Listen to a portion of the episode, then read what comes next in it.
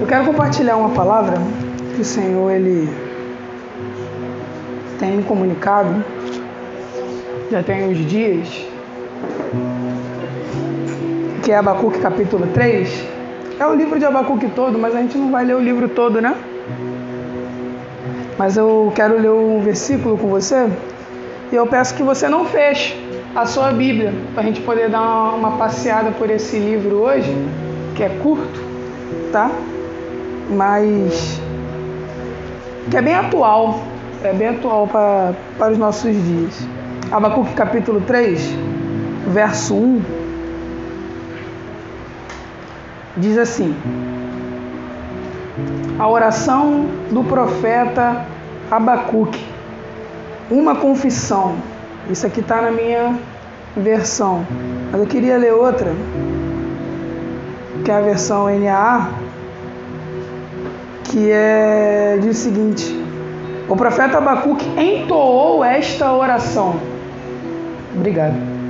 O profeta Abacuque entoou uma oração. Entoou esta oração.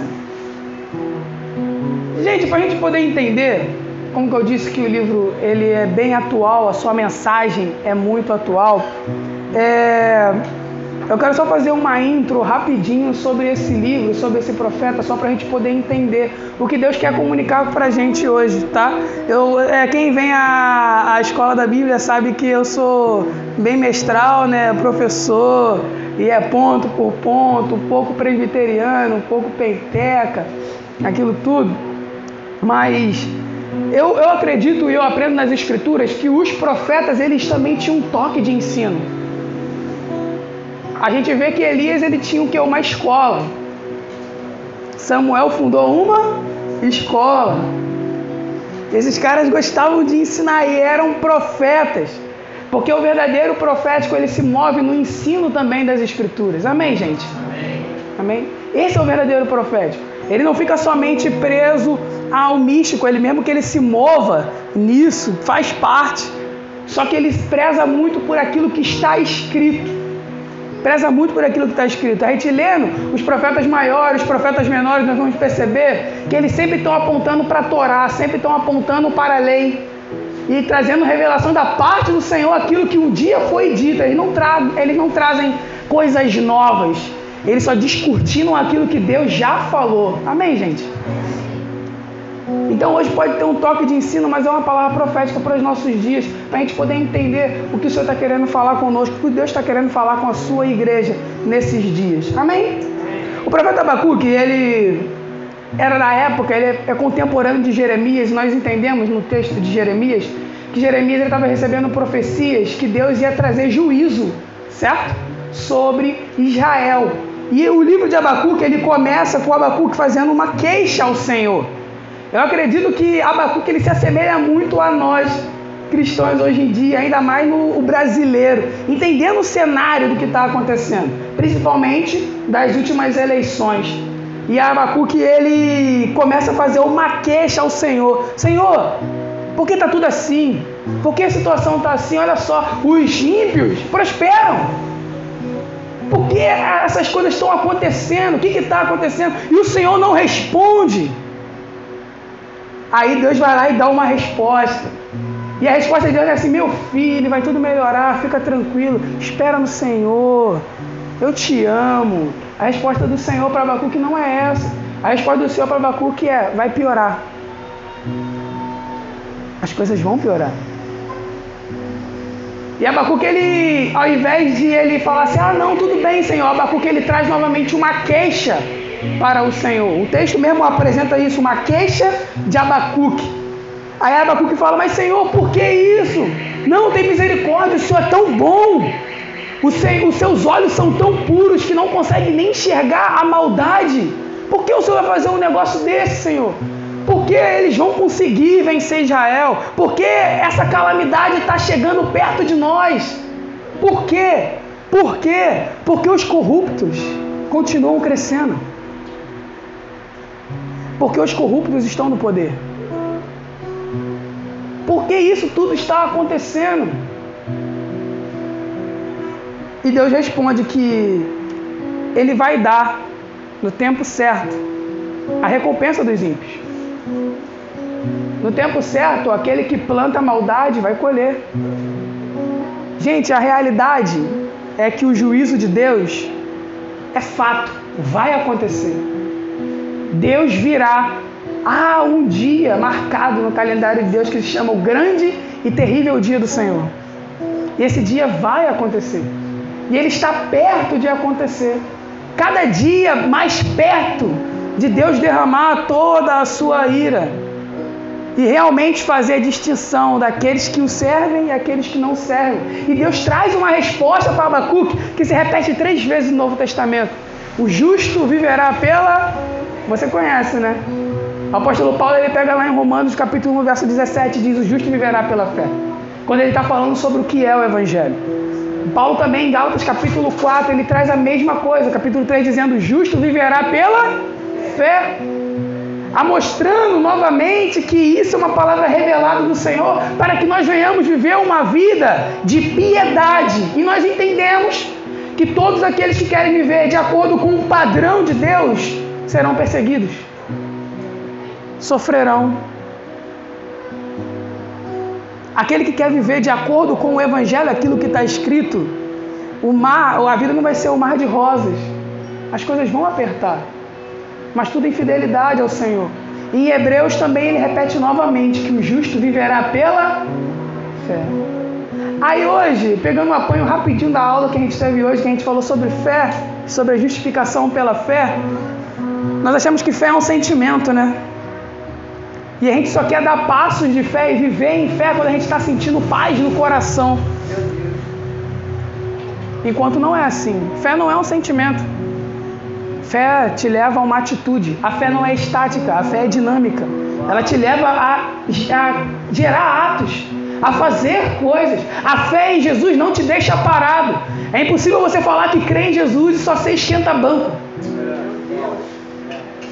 A fé em Jesus não somente te leva aos céus, mas faz com que você puxe os céus para a terra. O reino de Deus não será somente o milenar, aquilo que virá, mas já está aqui. E o que, que você tem feito? O que eu tenho feito? Qual é a fé que nós realmente temos vivido? É uma fé somente sentimentalista. Se eu estou sentindo, eu vou lá e faço. Se eu estou sentindo, eu vou lá e ajudo o meu próximo. Mas se eu não estou sentindo paz, não. Eu não senti paz no coração. Eu não vou fazer, não, porque não é de Deus. É porque eu tenho que sentir. Eu tenho que sentir, Davi. Se eu não sentir, não é de Deus. Porque o Deus que eu acredito é o Deus que me toca. Se ele não me tocou, não é ele. A fé não é assim. Por isso Jesus fala: bem-aventurado aqueles que não viram, mas creram. Nós não vimos Jesus encarnado. Tem gente que tem visões, né? Amém. Não estou falando sobre isso. Mas tem pessoas que. Aqui, quem já viu o Cristo encarnado em carne, passando na sua rua, te dando um coé? Acredito que você não viu, mas eu creio que ele é real. Eu creio que ele vive. E eu creio que ele está aqui. E isso não é para você dar glória, fica tranquilo, pode dar se quiser. Porque às vezes a gente fala isso para a pessoa falar, ah, ele está aqui. Mas isso, mas isso é, é notório.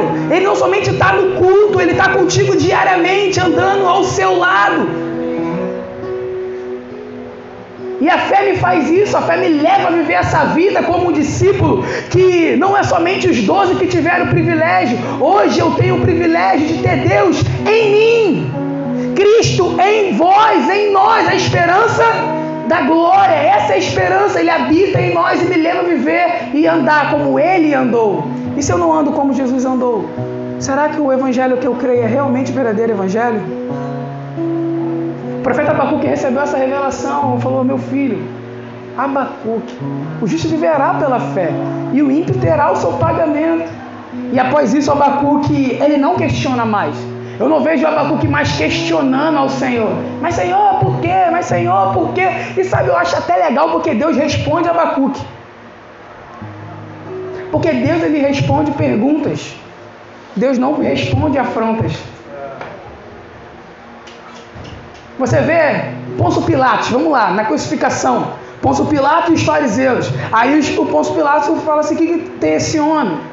Aí Jesus, aí os homens falam: "Não, eles dizem que ele é rei dos judeus, fala que é filho de Deus". Que loucura isso!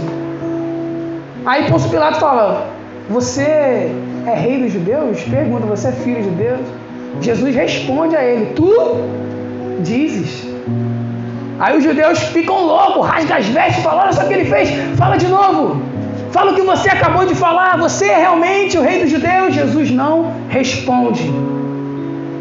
Porque Jesus não responde afronta. E ele nos ensina a não responder afronta. Jesus responde perguntas.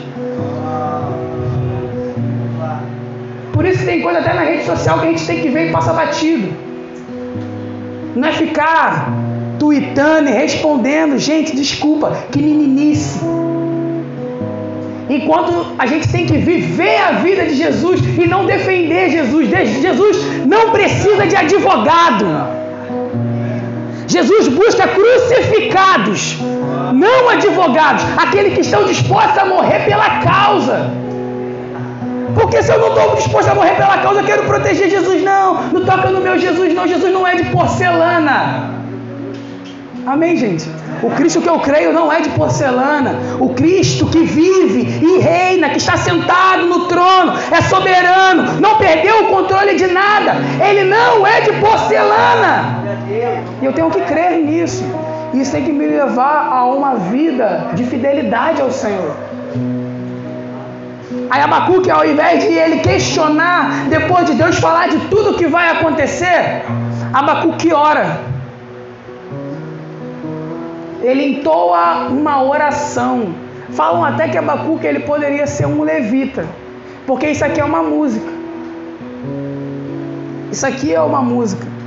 E eu vejo Abacuque, sabe, como a gente aqui da casa. Essa palavra que o Senhor me deu.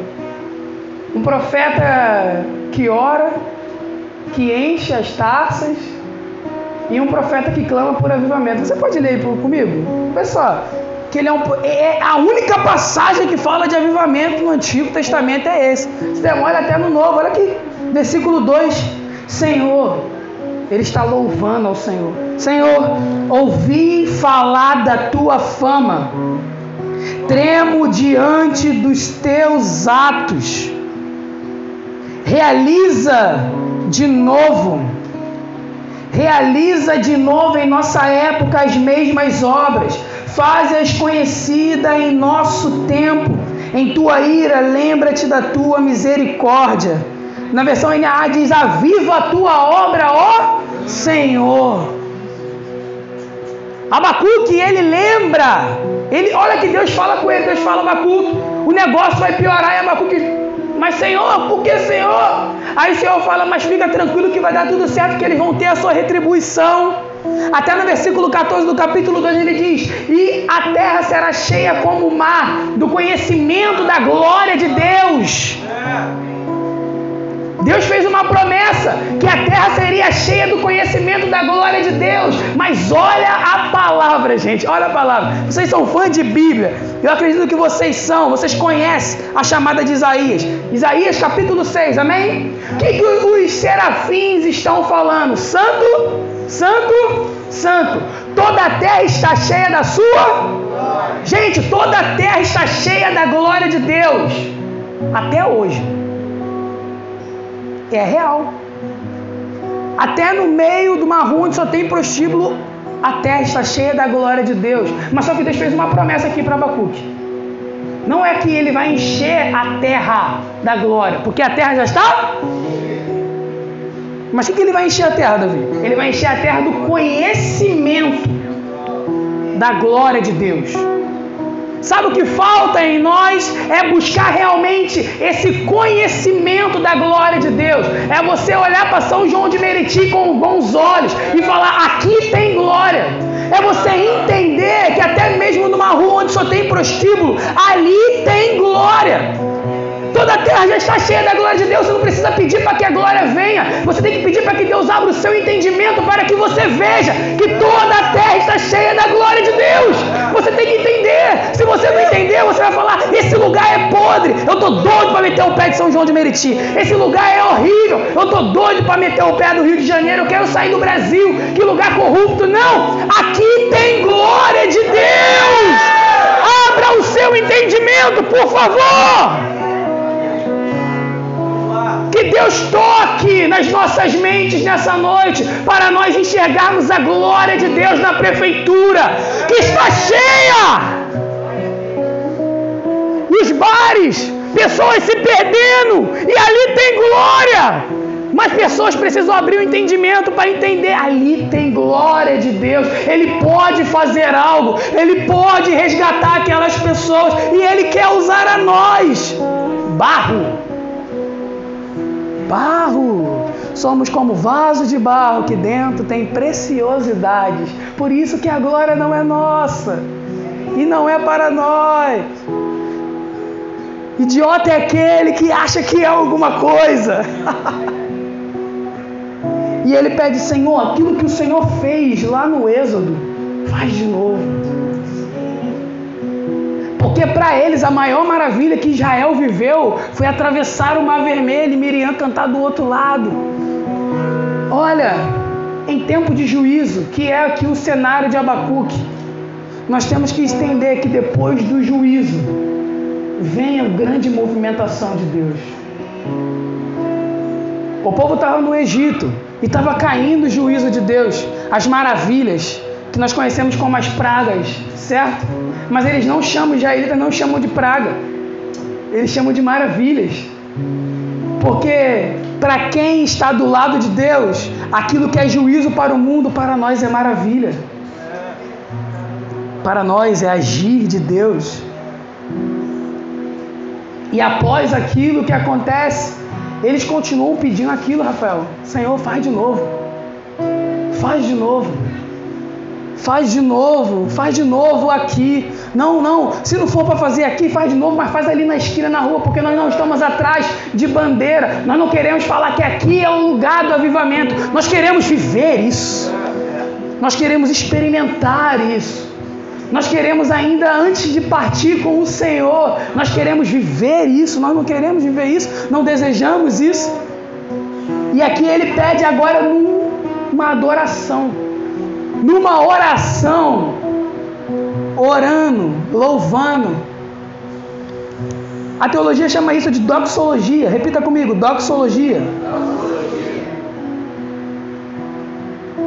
Doxologia é a adoração na doutrina. Adoração na doutrina. Eu, como bom mestre que eu gosto de Bíblia e gosto de ensino, é possível nós adorarmos através daquilo que é doutrina. E a nossa adoração tem que ser baseada na doutrina.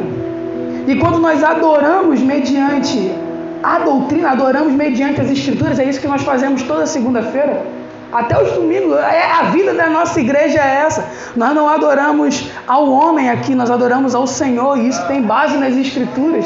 É o que nós estamos fazendo aqui, é o que nós estamos construindo aqui nesse lugar é adoração mediante as escrituras. E o que, que Abacuque faz aqui? Ele adora em meio à soberania de Deus. Porque, gente, adorar quando as coisas estão fáceis é fácil, né? Já disse, né? É fácil, não é? Mas e quando ele fala assim, vai piorar? O caldo vai engrossar. A igreja vai passar por uma situação difícil. A perseguição vai chegar as portas serão fechadas. E quando Deus fala que tudo isso vai acontecer, que o povo dele vai ser afligido, ele levanta uma adoração. Porque o maior ato de adoração ao Senhor é nós adorarmos em meio à soberania dele quando tudo vai mal. Olha o que o profeta diz. Você pode ler comigo aí? Versículo 16. Após isso tudo, é porque muita coisa eu não quero de, de demorar tanto, Versículo 16 ele diz assim: Ouvi isso e no meu íntimo estremeceu, meus lábios tremeram, os meus olhos desfaleceram, minhas pernas vacilaram. Tranquilo esperarei o dia da desgraça que virá sobre o povo que nos ataca. Deus não chama justiceiros, porque a vingança pertence ao Senhor. Deus não chama super-heróis, Ele chama filhos que descansam e confiam nele. E em meio a tudo que Deus está falando que vai fazer e que vai acontecer, nós temos que ter o posicionamento de permanecer nele. Permanecer nele. Essa tem sido a palavra, né? Permanecer nele. No meio de todo o caos, no meio de toda a situação. Aí vem aquele cântico que todo mundo conhece, que é o texto mais conhecido, né? Do livro de Abacuque, versículo 17. Mesmo não florescendo a figueira, e não havendo uvas na videira, mesmo falhando a safra das azeitonas, não havendo produção de alimento nas lavouras, nem ovelhas no curral, nem boi nos estábulos. Ainda assim, eu exultarei no Senhor e me alegrarei no Deus da minha salvação. Mesmo que tudo vá mal, Ele permanece soberano. E eu irei entoar louvores a Ele. Gente, a verdadeira adoração de um coração que não quer nada em troca é quando Deus mostra um beco sem saída e Ele fala: E agora?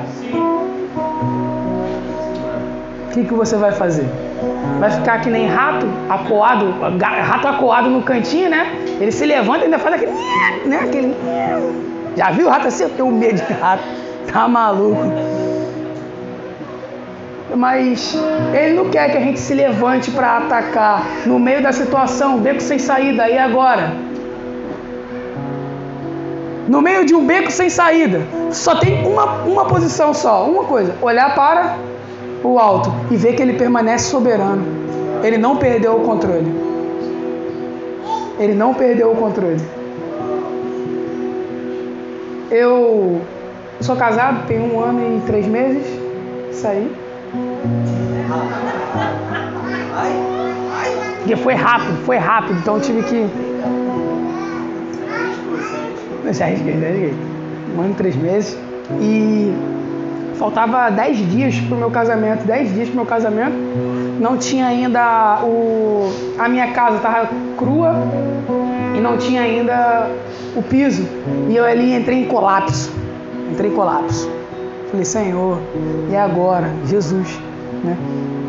Aí onde que é minha sala hoje, tinha um banquinho lá do meu sogro lá de madeira, eu sentei. Ali comecei a chorar, falei, Senhor, e agora? E agora? Ele só falou isso, eu não perdi o controle. Eu só escutei o Senhor falar isso, eu não perdi o controle. No meio da doença, ele não perde o controle. No meio, quando a gente falta aos nossos meios, ele não perdeu o controle. Quando a porta se fecha, ele não perdeu o controle. Quando falta tudo, ele não perdeu o controle. E Paulo, em Romanos, ele faz a mesma coisa. Ele traz essa adoração, essa doxologia, falando que ele continua grandioso. Você pode abrir comigo lá em Romanos 11? Aqui eu fecho, ao final. Prometi não demorar. Romanos capítulo 11. Nós estamos estudando, gente, a carta de Romanos, né? Lá na aqui na escola da Bíblia, né? E é interessante que a carta de Romanos, Paulo ele começa no capítulo 1 falando do evangelho. Aí no capítulo 1 ainda ele fala sobre a ira de Deus, até o capítulo 3 ele fala sobre a má notícia. No 4 ele começa a falar sobre a vida pela fé, pegando o padrão de Abraão.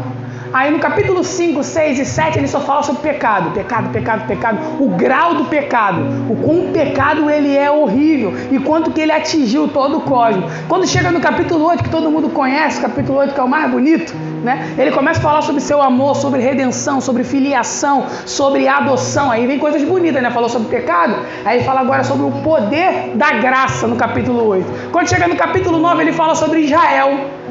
Aí o caldo começa a engrossar. Aí no capítulo dele ele fala mais um pouco de Israel e fala sobre a soberania de Deus. Quando chega no capítulo 11, que a gente vai ter a aula aqui, então venha domingo de manhã às 9. No capítulo 11 ele só fala sobre soberania. Aí a mente de quem está lendo, até se você ler, você fala assim, cara, mas peraí, ele endurece o coração para. Mas aí a mente começa a dar um bug daquele que está lendo está estudando, mas como assim? Porque a soberania de Deus não é para você entender, é para você adorar. Não é para sua mente limitada falar, ah, não, eu entendi a soberania de Deus. Ah, eu entendi, você entendeu? Eu entendi, não é sobre isso. Aí Paulo vem aqui no capítulo 11, ele está falando tanto da soberania de Deus, que chega um ponto da mente fritar, que ele para de falar sobre soberania, aí ele faz uma coisa. Você pode ler comigo no versículo 36, 33, do capítulo 11 de Romanos? Olha o que ele diz, que você conhece esse texto, é bem conhecido. Mas por que ele está dizendo aqui? Porque ele falou tanto sobre a soberania que ele fala: peraí, a mente humana não vai entender isso tudo. Então o que, que a gente vai fazer? Ó oh, profundidade da riqueza, da sabedoria e do conhecimento de Deus. Quão insondáveis são os seus juízos e inescrutáveis os seus caminhos. Quem conheceu a mente de Deus? Ou quem foi seu conselheiro? Quem primeiro lhe deu para que ele o recompensasse? Pois dele, por ele e para ele são todas as coisas. A ele seja glória para sempre Amém. Se não tem como você entender o que está acontecendo, meu amigo, só adore. Só ore ao Senhor. Você não precisa entender todas as coisas. Ele não nos chamou para entender tudo. Ele chamou para confiar. Ele chamou para ter fé nele. No meio do juízo, no meio do caos, confie. Mesmo que tudo está dando errado. Porque um pai, poxa, que nossos pais são maus. Não mal porque eles são mal com a gente. Eu gosto do meu pai, tá? Eu gosto da minha mãe também. Mas fala mal de um coração caído. Sabe dar coisas boas aos seus filhos. Quanto mais ao nosso pai que está no céu. Fé, gente. O Evangelho é isso: o justo viverá pela fé. O justo viverá pela fé. A sua vida tem que ser de fé em fé. Cada dia, cada passo, pedimos por avivamento, pedimos que Ele faça de novo. Mas antes que Ele faça, e se a gente passar e Ele não o fizer, Todavia eu me alegrarei no Senhor, Deus da minha salvação. Porque o que não pode faltar, gente, é a alegria da salvação, meu. O povo de Deus é um povo alegre. Né? O povo de Deus é um povo alegre. Felizes são os que choram. Somos felizes e choramos.